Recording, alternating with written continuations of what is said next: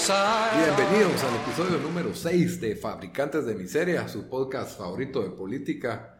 Con ustedes estamos los mismos de siempre. Dan, desde Washington, ¿cómo estás?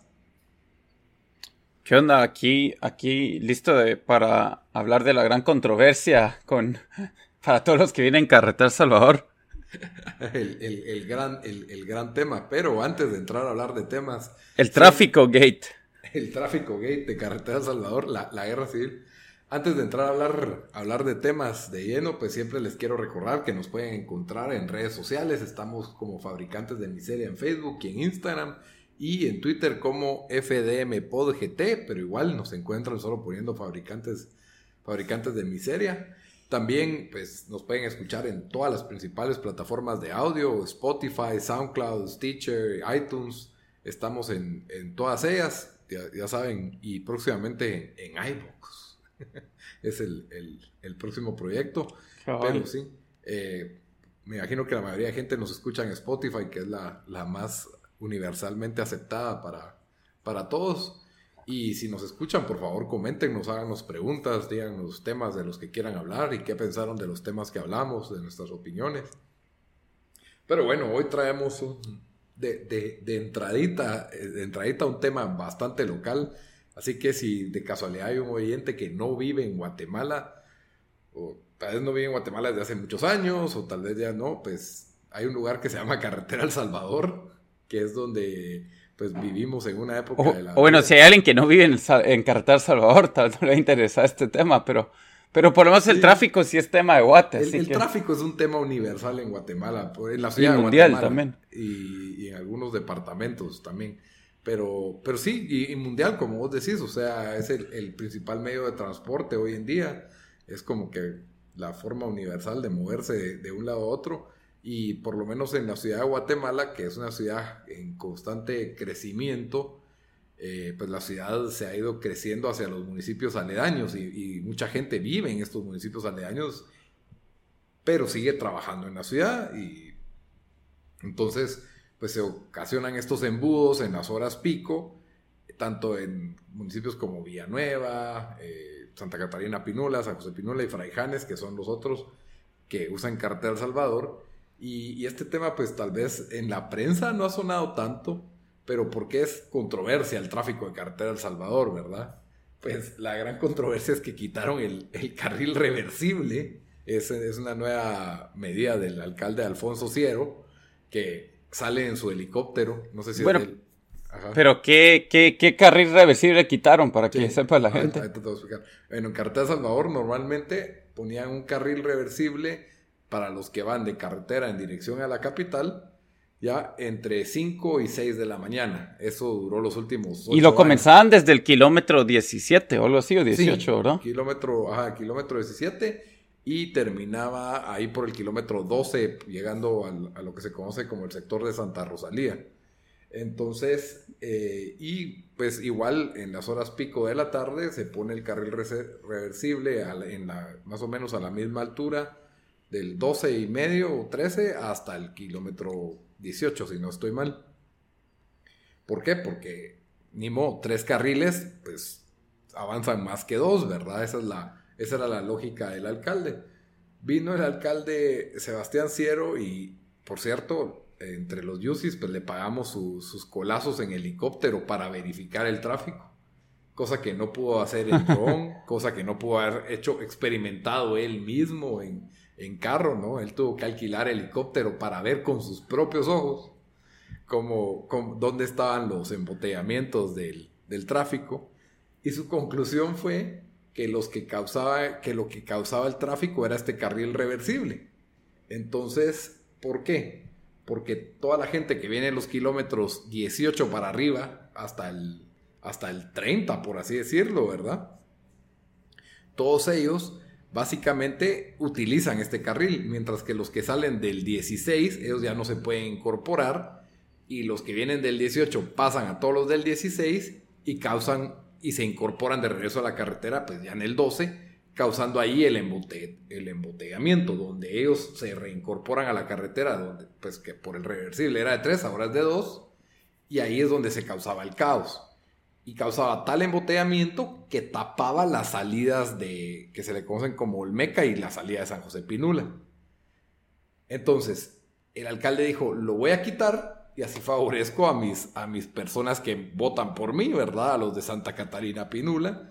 Y se llevó de paso a los de Fraijanes y en todo caso Villacanales, que es el siguiente municipio, ya por los, por digamos el kilómetro 21 en adelante, creo que ya es Villacanales en, en Carretera de Salvador, ¿verdad? Y, si te vas para la carretera Fraijanes, pues sí es Fraijanes, ¿verdad? Entonces él dijo, lo quito y favorezco a los que votaron por mí. Porque realmente el pedazo de carretera donde estaba puesto el reversible es, es Santa Catarina Pinula, ¿verdad? Entonces, de repente si miras todos los Facebook, todos los, los foros de Facebook, hay una casi que guerra civil entre los que están a favor del reversible y en contra del reversible. y, es, y es hasta chistoso porque así todos los, todos los favorecidos con la medida, ay, pues está mejor, porque la gente empezó a alegar que quitaron el reversible, que se hacía cola hasta el kilómetro 30. Y de repente todos los de Olmeca, todos los del 16 empezaron como que, ah, pues yo llegué a zona 10 en 40 minutos, antes me hacía dos horas. Yo llegué a zona 15. Ah, la gran 40 minutos. Cabal. es bastante. Sí, no, y, bueno, no, pero olvídate, en esas horas pico de la mañana la gente se está haciendo una hora para salir a la carretera, otra hora para terminar la carretera y lo que te tardes ya dentro de la ciudad, pues. Entonces, sí está, es, es bastante masacre. Lo que cuesta en Carretera El Salvador, para los que hemos vivido ahí, es salir a la carretera, porque se vuelven embudos esas entradas. Entonces, aparentemente, el hecho de que tanta gente que viene los kilómetros de atrás se adelantara, colapsaba estas entradas. Mientras que ahora, como no hay reversible, la cola se va haciendo para atrás. ¿ya? La cola, en lugar de que la cola se haga allá adelante en Santa Rosalía, ahora la cola se hace para atrás y llega al kilómetro 36, ¿verdad? Y, ves mucha gente que viene de Barberena, de eh, ¿cómo se llama? Este, desde Santa Rosa casi que, que, de alguna, tienen algún negocio o trabajo en la ciudad capital. A mí me impresiona, mucha gente dice que trabajaba en Misco, que trabaja en zona 11, que o sea, son distancias de 20, de 25 kilómetros en adelante, lo cual ya es, es, inhumano estar en el carro haciendo esos tirones ida y vuelta con ese tráfico, pues.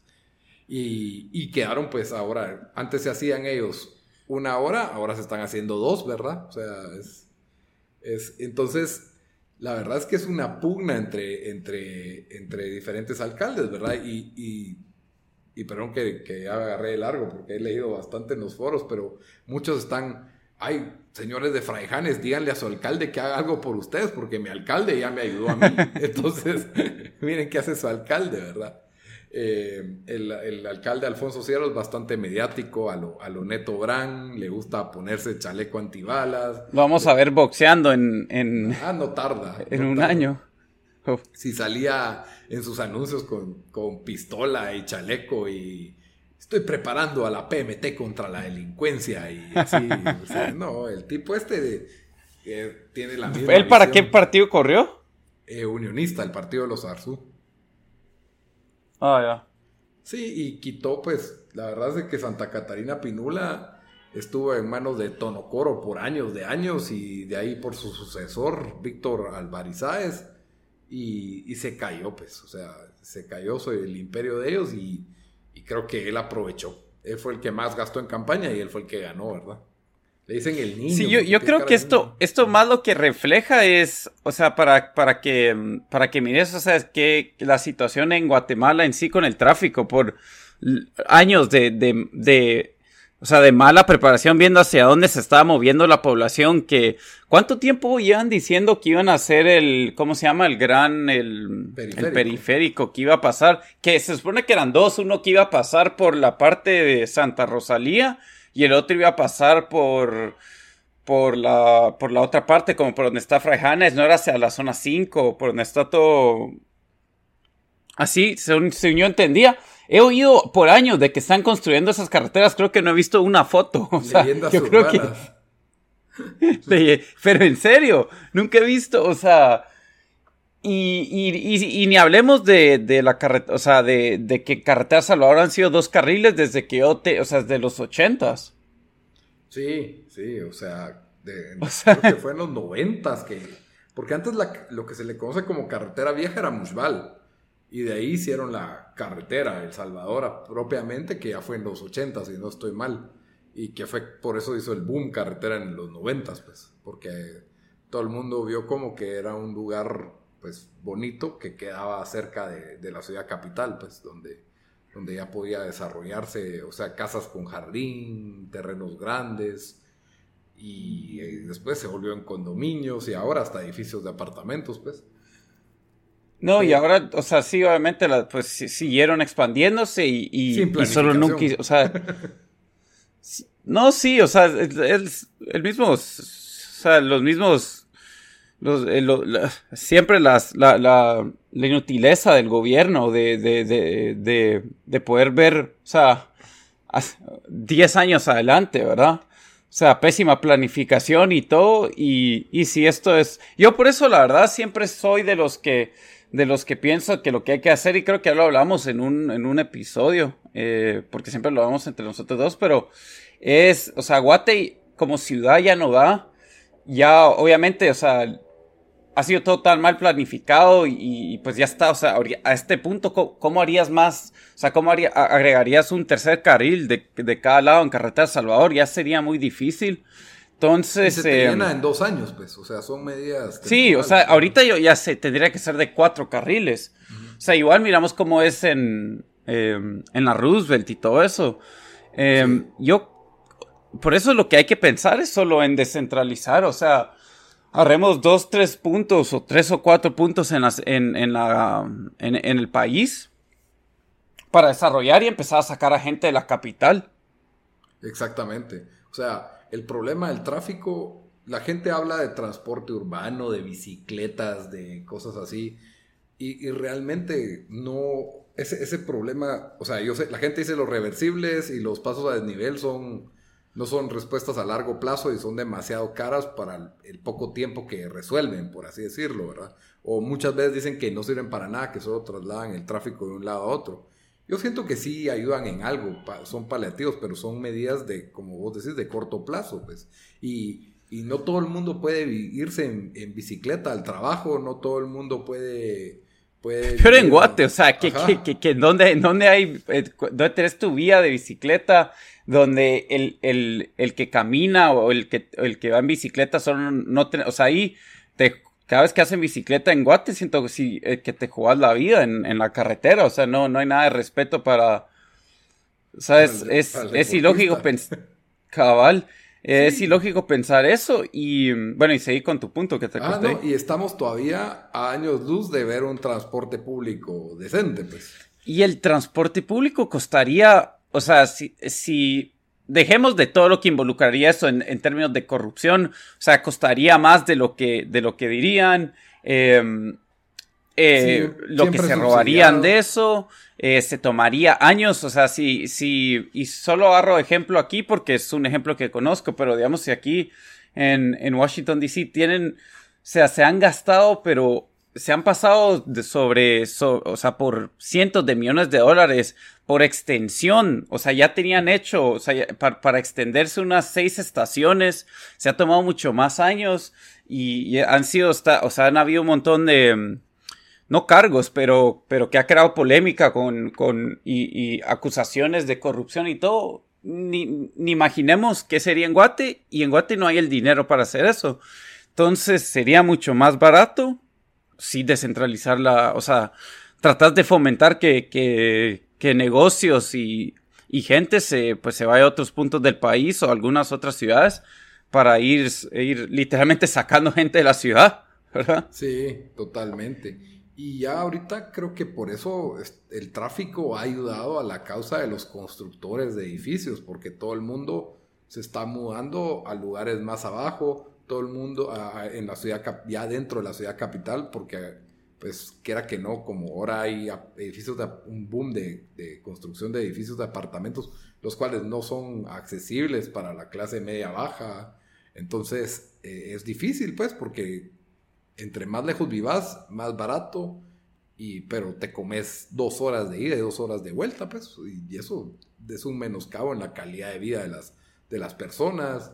Eh, no, y eso si tenés carro, o sea, te imaginas la gran mayoría de gente que tiene que depender del transporte cuasi público. Sí, el transporte público que, que, es peligroso, ¿verdad? Sí, y como, yo ahí estoy hablando de gente media baja, la que usa vehículo y vive un poco alejado. La gente que es de clase baja, trabajadora, eh, como decís, transporte público y vive en las aldeas, en las cuales tiene que caminar para llegar a un microbús, de un microbús que le cobra para llegar a la camioneta, para llegar a la otra camioneta y llegar a su lugar de trabajo. Pues, o sea, es... Sí. Eh, y ahí es donde Guatemala necesita una ciudad mejor planificada, un plan de una segunda ciudad. Eh, ahí pues está Shela por un lado, pero es otra ciudad que ya también tiene ya, ya, no va, tráfico. Ya no va. Y yo creo que ya el billón de habitantes. Porque no, porque la única planificación que tuvieron las ciudades en Guatemala son el Parque Central, poner la esa misma, esa misma planificación, tiene la misma planificación de mil, de 1750 que trajeron los españoles. Esa era de dos cuadras para cada municipio y se acabó, pues no va más. O sea, no hay, no hay ninguna visión urbanista. Eh, desde hace un par de décadas, creo que inició el plan de ordenamiento territorial que hasta cierto punto trata de, como apalear, pero no se puede cambiar todo, pues había gente que ya tenía su comercio en un lado, su casa en otro, y, no puedes cambiar todo de la noche a la mañana. Y, eso que, yo, yo sí iba a decir esto, yo, o sea, em, un montón de planificaciones urbanas y todo eso, eh, la verdad no, no han, no han salido como, eh, no han, no han sido tan buenas eh, alrededor del mundo, pero lo que yo no estoy aquí ni hablando de, de o sea, de diseñar una ciudad, yo solo estoy hablando de que, hey, se está, sabemos hacia dónde, que está viniendo más gente a vivir eh, a la ciudad de Guatemala, sabemos a qué punto se está moviendo la gente, o sea, es solo cosa de, miremos qué más carreteras podemos armar para que no se, para que no se cree la situación que se está creando. Correcto. Y incluso el, el plan de muchas empresas grandes ahora está haciendo construir una especie de, de megacolonia donde tengas colegio, hospital y el trabajo ahí adentro, ¿verdad? Eh, creo que la cervecería tiene un plan ahorita de, de, hacer una, creo que se llama Petápolis, si no estoy mal, no le quiero hacer publicidad, pero es un complejo donde ahí están... O tal vez sí le queremos hacer publicidad, y no, sí, Pero, pero la, la, la, verdad es que sí, o sea, sí, porfa, paguen. Cervecería, yo ¿Qué estás tomando, eh? Por ahorita RC Cola, pero, pero pregúntame, en dos semanas. en dos semanas. Pues sí, este tipo de proyectos, eh, la idea es tener a los empleados y tener el colegio y tener el hospital y todo a distancia de a pie, pues, para, para evitar este tipo de, tráfico. Estamos regresando a los tiempos de los 1920, cuando tenía esas plantaciones enormes, las, las, las corporaciones iban a lugares remotos. como tenían escuintos a cabal. Pura tu finca, ahí tenés tu iglesia, tenés tu parque, tenés todo, entonces te ponen parque, supermercado, gimnasio. O, sea, mira, la verdad, esto es buena idea y, y, hace sentido incluso, digamos, creo que aquí hasta algunas compañías lo hacen cuando están a ciudades grandes que, que compran edificios, o no sé si compran edificios, pero que tratan de hacer em, eh, arreglos con, con con alquileres y cosas así, y, pues piensan en eso. Pero en Guate, excelente que hagan eso para facilitarse a la gente, pero ¿cuánta compañía hay que en serio puede hacer eso, verdad?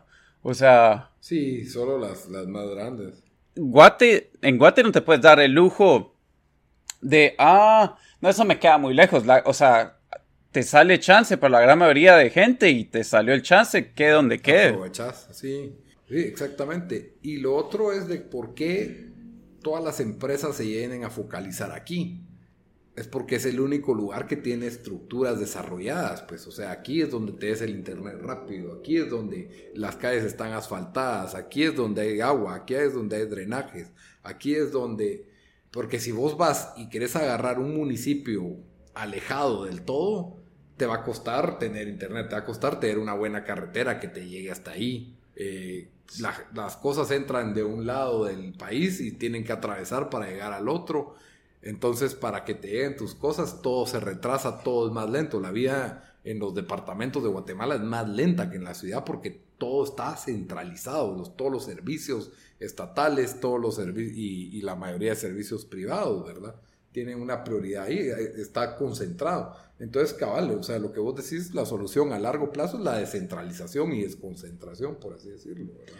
Sí. Em, que está en nuestra constitución. Cuando, cuando hablamos cuando yo hablo eh, de esto con, con, mi papá y que te quiero tirar la idea porque no sé si, si le hemos hablado, pero él, él siempre habla lo que, de, dice que lo que ayudaría a la descentralización es que saquen, descentralicen, o sea, muevan las oficinas centrales del gobierno a, a, otro departamento. Más o menos como lo que hizo Brasil, ¿verdad? Sí, em, exacto.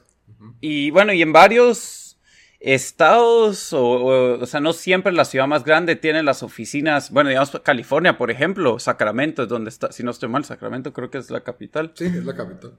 Em, Texas era Austin, que, que, era importante ciudad, pero no es, o sea, no, es, no es, es como la cuarta más grande de, de, Texas, ¿verdad? Y, o sea, obviamente ya se está moviendo más gente ahí, pero no es, no es Houston o Dallas, ni San Antonio, por ejemplo.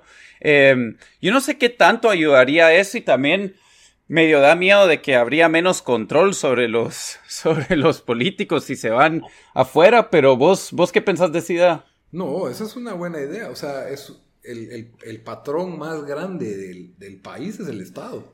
Entonces, quiera que no, si se moviliza, pero los diputados son unos acomodados. Todos esos son unos grandes acomodados, son los últimos en que se van a querer mover, ¿me entendés? Es, eh, yo creo que lo, ese es una, eso sería un buen incentivo. Te vas a fácil 200 mil personas fuera de la ciudad capital. ¿Ah, sí crees? 200 mil trabajadores que tienen familias. Y de ahí que eso atrae a otros negocios. Todos ellos tienen que buscar qué comer, tienen que buscar dónde vivir, tienen que buscar dónde recrearse, etcétera, pues. Entonces, eso sería un, o, un sector, ¿verdad? O sea, todas las industrias, por ejemplo, los call centers. Los call centers están exclusivamente en el perímetro de la ciudad. Por ejemplo, eh, hay, empresas de, más trabajadores, tal vez de fábricas que están en Villanueva o están en salidas de, Guatemala o ahí por la, al final de la zona 12, cuestiones así, pero los call centers están en el perímetro. Hacer un incentivo, que aunque ya están más incentivados, ¿verdad? Porque ya tienen exenciones fiscales, eh, tal vez exenciones laborales para los que abran call centers en los departamentos, por ejemplo, ¿verdad? Y, y también esa era la idea del salario diferenciado era promover el empleo formal en departamentos y al mismo tiempo puede ser de que una empresa aproveche para mejor traslado a mis trabajadores allá, si allá les pago menos y, eso podría desarrollar otro lugar que no tiene el desarrollo que tenemos en, la ciudad capital, ¿verdad? Sí, y el costo de vida sería más, eh, más barato, obviamente, en otras ciudades, especialmente al principio. exactamente, especialmente al principio. Y, como vos, o sea, aquí en Guatemala están, miras una oficina del Estado, cualquiera, casi cualquiera, donde tenga que llegar ciudadanos. ¿Qué, ¿Qué, pasa inmediatamente? Se abren parqueos, porque obviamente la oficina del Estado no le da parqueo al público. Entonces ahí hay un negocio. Se abren ventas de comida, porque los trabajadores necesitan dónde ir a comer los casi que dos de los tres tiempos, ¿verdad? más los que están haciendo la cola afuera para entrar también necesitan comer. Se abre la tienda de fotocopias a la par, se abre el, el, que te llena el formulario, los tramitadores, o sea, inmediatamente hay una mini industria que se crea alrededor de las oficinas estatales. O váyanse a la torre de tribunales, o sea, básicamente hay un mercado. Todos, los, todos los timbristas. Sí, o sea, eh, quiera que no, donde están las oficinas del Estado, en sus alrededores se crean otros micro, micronegocios, pues. Entonces sí, como vos decís, todo esto pues se tendría que ir para otro lado, ¿verdad? Y, y, sí, sería, sería una buena idea. O a lo mejor, para no desperdiciar la estructura que ya se tiene, pues empezar a partirlo, ¿verdad? O sea, como que, bueno, que se vaya al Ejecutivo para allá, ¿verdad? Y, y que se usen esas oficinas del Ejecutivo ahora para otra cosa, ¿verdad? Pero pero, pero sí, la idea sería descentralizar y está en la Constitución como un principio de la República, la que muchos les gusta decir que es la mejor de las mejores constituciones del mundo. Sí, no, yo a mí no, no soy partidario de eso, pero, pero sí, ahí en la mejor constitución del mundo, ahí está la descentralización y llevamos varios gobiernos y los esfuerzos de descentralización son son mínimos, pues, o no, no, no se pueden ver. Cuando decís mínimos, son nulos. sí. Pero bueno, cambiamos al tema porque nos extendimos con ese desde... Eh, es, que había que darle, si vamos a hablar del tráfico, nos tenemos, la verdad, unas tres horas le debimos haber dedicado al tema. Cabal, no solo era carretera de Salvador. Pero bueno, la otra gran noticia, y yo creo que no va para tanto que hablar porque ya está, ya, son cosas que ya sabemos, pero, pero fue sorprendente, la verdad. Eh, la, la, recaptura, porque ya estaba capturado, el, señor el, señor Gustavo Alejos aparentemente eh, aprovechó que una jueza estaba de vacaciones y entonces mandan a esta jueza suplente y él pide que por cuestiones de salud se le mande a un sanatorio privado en la ciudad capital. Y se le manda ahí hasta que mejore, por supuesto, ¿verdad? Sí. Y bueno, gracias a Dios, pues eh, la FESI, la, la Fiscalía en contra de la impunidad, eh, encabezada por el fiscal Juan Francisco Sandoval, el cual pues goza de bastante buen renombre en este momento, era el, era el fiscal que trabajaba más con las CICIG, eh, pues nos, nos, mostró una investigación del, de lo que se hizo, por qué fue recapturado Gustavo Alejos y que por cierto, pues Gustavo Alejos no es ningún santo, ¿verdad? Pero ya está, ya está más decirlo que está ligado a cinco procesos penales de corrupción, ¿verdad? Pero resulta que el tipo. Cinco que le encontraron. Sí. Cinco que le encontraron. Sí, son negociantes de la salud, los títulos, ¿verdad? Negociantes de la salud, cooptación del Estado, transurbano, financiamiento ilícito UNE y red de poder, corrupción y lavado. Solamente, ¿verdad? Bueno, la cuestión es que, estaba en este hospitalito y se le puede ver a él caminando libremente de un lugar del hospital a otro, ¿verdad? Y en ese otro pues tenían una gran refri con Coca-Colas, los cortes más finos de carne, así parecía churrasquería, tenían sus roncitos, sus whiskitos, habían estas como cintas que se ponen alrededor de fajos de billetes quemados, habían imanes con nombres de diputados pegados en la refri. O sea, o sea era una... O sea, estaba enfermo, la estaba pasando mal. La estaba pasando mal el pobrecito, ¿verdad? De plano, ¿verdad? Sus, cortes de carne roja que le ha recetado el doctor con un roncito todos los días, ¿verdad? Para eso es para los enfermos del hospital. Y, y encima de, pues se documentó a una serie de personajes que eran desde rectores de las universidades, diputados, jueces que llegaron a visitarlo casualmente, ¿verdad?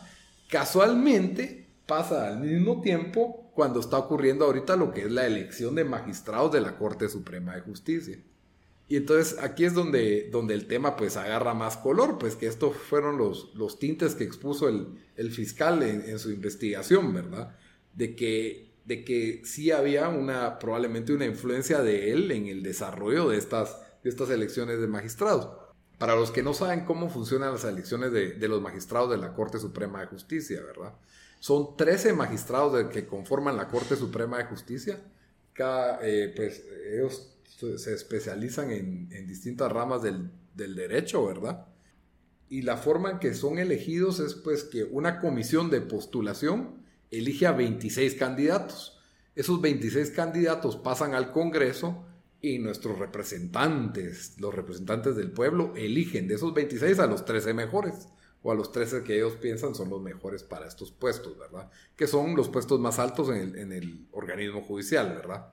Eh, de ellos, pues, ellos tienen igualdad, excepto por un presidente de la Corte Suprema de Justicia, ¿verdad? El cual es un turno que, que se alterna. Ahora, esta comisión de postulación que escoge a los 26, ¿quiénes son? Entre ellos están los rectores de las universidades de Guatemala, los decanos de las facultades de Derecho de la Universidad de Guatemala, el Colegio de Abogados también tiene su voz y voto. Y, ay Dios, yo creo que, yo creo que solamente eh, entre estos tres grupos tienen que, pues, eh, escoger a sus mejores compadres, ¿verdad? Para, para entrar y, obtener los, los resultados favorables en lo que son las, las cortes, ¿verdad?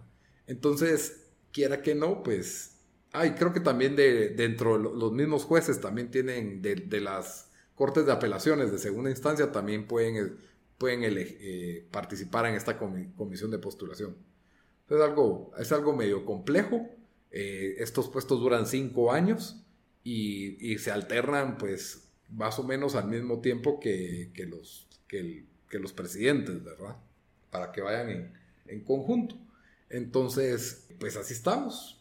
Este tipo se reunió con todo tipo de personajes libremente, ni siquiera tenía guardias cuidándolo y se movía de un lado a otro.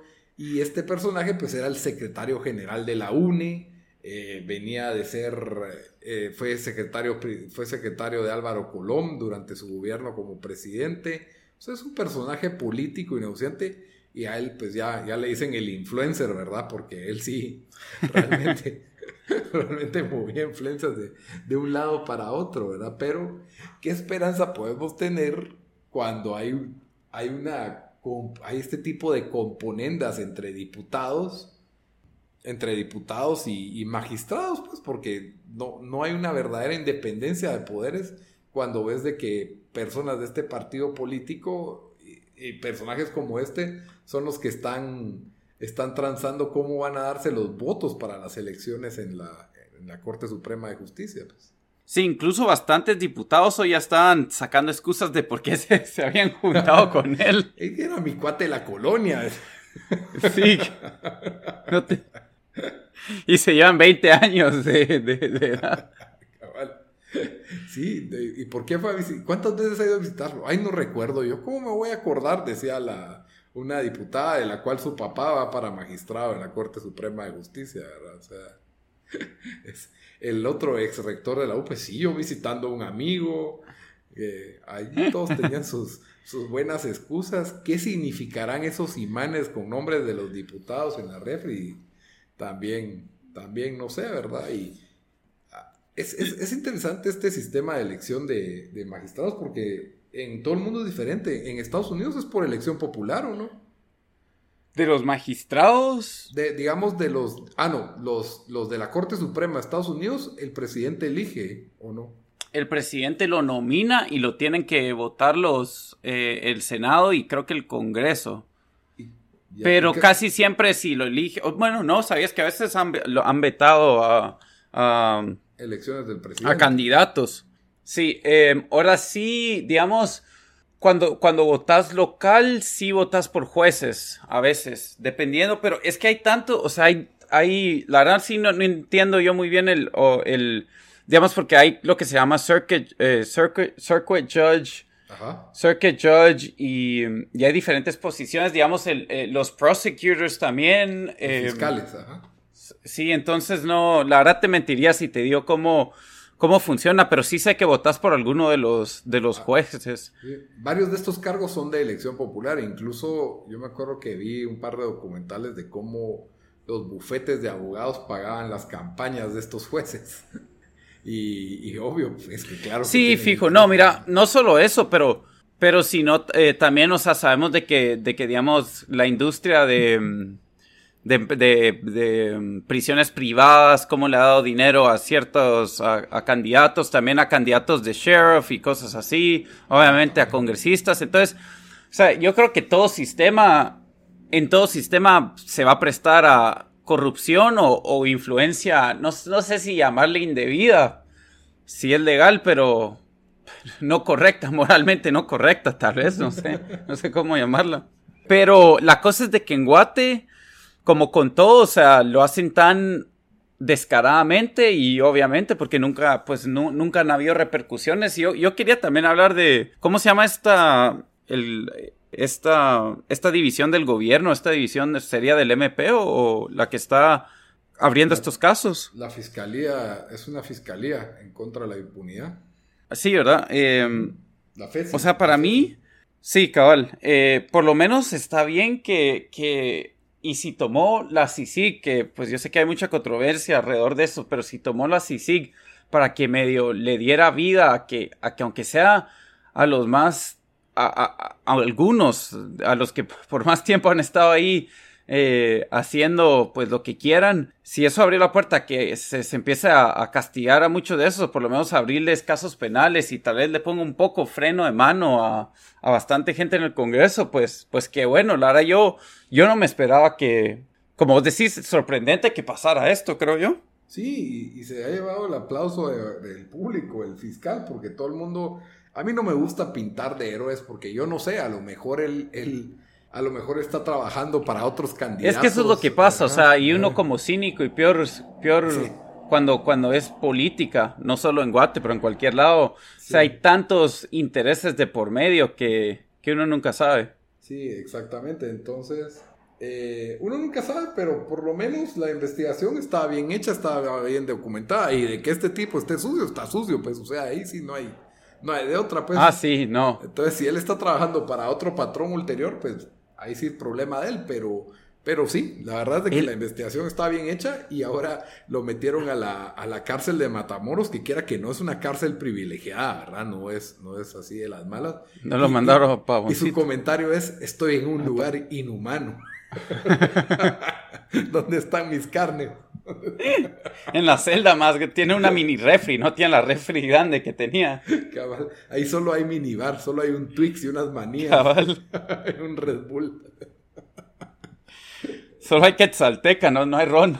Bueno, y para cerrar el episodio, pues eh, el último comentario, pues es de que ya parece que se va a avanzar con la cuestión de la extradición de Tel Maldana que para todo esto, y ahí sí, la verdad no lo debería admitir, pero yo no sabía que ya estaba en Estados Unidos. Ah, es que ya se había ido desde el año pasado, ¿verdad? Sí, por eso no participó en las Sí, sí, sí, me recuerdo. O sea, todavía nunca regresó después de eso. Ella tiene orden de captura. Ah, ok, sí, sí, se me había olvidado eso, pero ¿no se fue inicialmente a El Salvador o algo así? Sí, de ahí para Estados Unidos, exacto. No sé si Estados Unidos le va a dar una especie de asilo político o si realmente se va a proceder una, una extradición. Habrá que ver cómo está la relación entre este gobierno y el nuevo gobierno. Eh, acordémonos que la, fiscal de, en este momento es la fiscal que nombró Jimmy Morales, ¿verdad? No es, es, una fiscal que no tiene buen renombre en Twitter, por lo menos.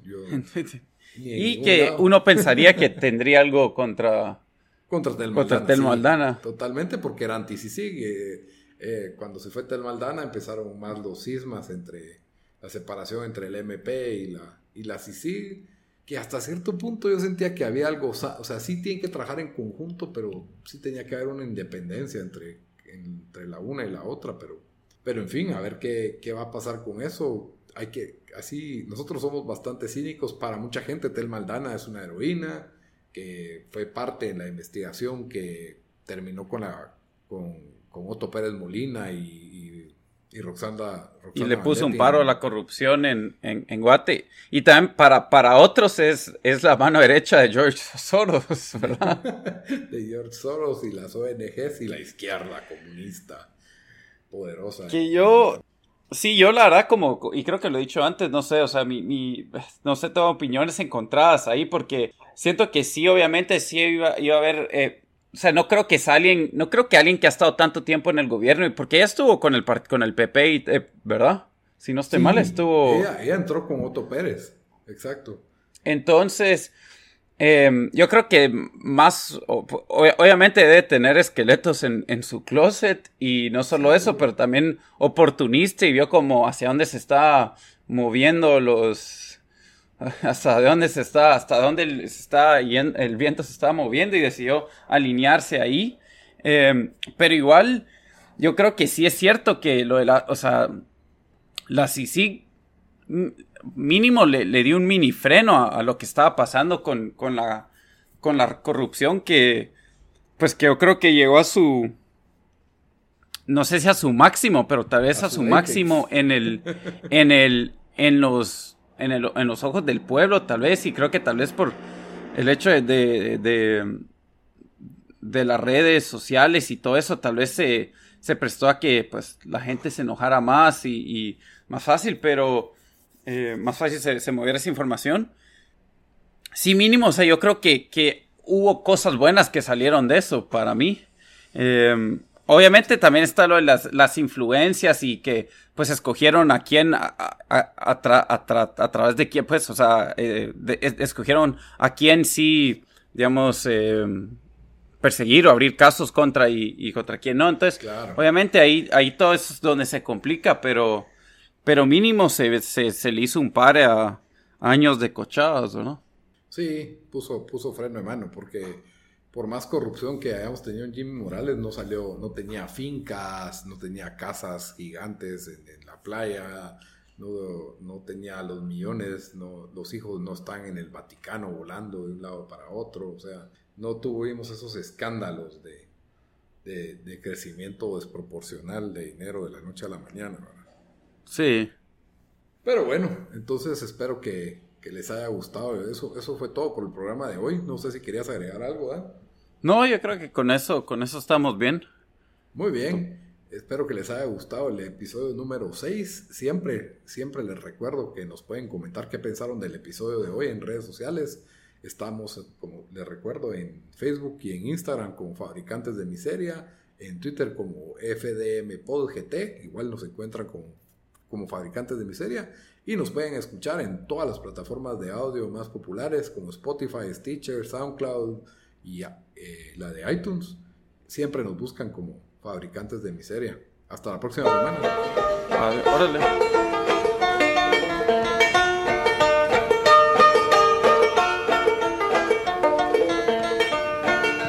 Which side are you on, boys? Which side